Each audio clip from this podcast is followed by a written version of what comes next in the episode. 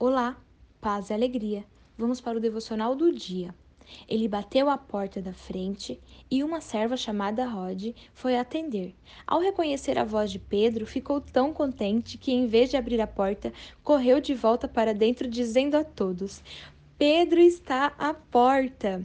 Atos, capítulo 12, versículos 13 e 14.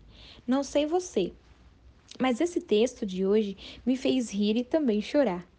Rod, um nome de significado rosa, uma menina serva da casa de Maria, mãe de João, onde o povo de Deus se reunia em fervente oração.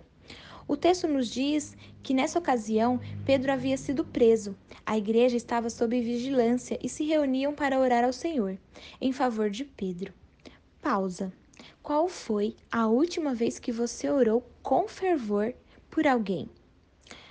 Nosso texto faz dois grandes apontamentos. O primeiro da menina Rod, que, tomada de alegria, se esqueceu de abrir a porta para Pedro. Deus ouviu a oração da igreja e mandou que um anjo o soltasse. Quantas de nós, tomadas por nossa impulsividade, acabamos nos colocando em situações que, de verdade, daria para ser evitada, por conta da atitude ou a falta dela? Rod foi tida por louca. pois é, sem necessidade, gente. Quantas de nós também agimos assim no dia a dia? O segundo apontamento é o da igreja, que orava com fervor e, mesmo quando a notícia chegou, duvidou. Você consegue se ver aqui? Não? Então vamos lá. Será que estamos prontas para ver as respostas às nossas orações ou viver o milagre que está às portas? Responde para você aí, que ora, ora, mas não tem certeza. A fé, querida Berrael, é conhecimento e conhecer é ter certeza de quem Deus é e de tudo que ele pode fazer.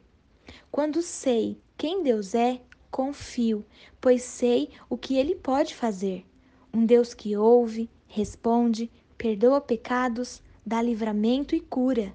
Deus do impossível que escolhe salvar.